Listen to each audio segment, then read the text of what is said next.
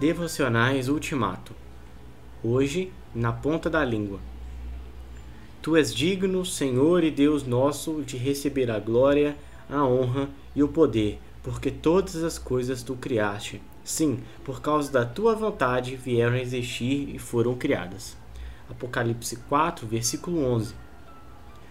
Quando alguém nos perguntar onde está o nosso Deus, respondamos de pronto: nosso Deus está no céu fazendo o que ele quer. Deus não está fazendo o que nós queremos, mas tudo o que ele quer. Deus não está a serviço da vontade humana, mas está executando a sua própria vontade, que é boa, agradável e perfeita. É por isso que Jesus nos ensina a orar assim: Pai nosso que estás no céu, que a tua vontade seja feita aqui na terra como é feita no céu não somente no céu, mas também na terra, não somente no futuro, mas agora, hoje, neste momento. A vontade de Deus não diz respeito apenas a questões abstratas, longínquas e religiosas.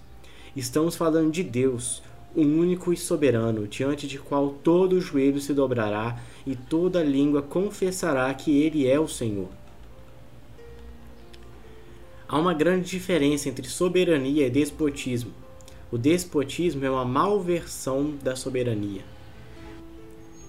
Por ser a origem de tudo, o iniciador de tudo, o sustentador de tudo, Deus é soberano e não déspota. Ele não toma o poder de ninguém.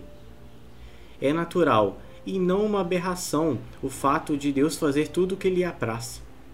O contrário é que seria um contrassenso. Ademais, é Ele que tem todos os recursos, todo o poder, toda a soberania, toda a misericórdia.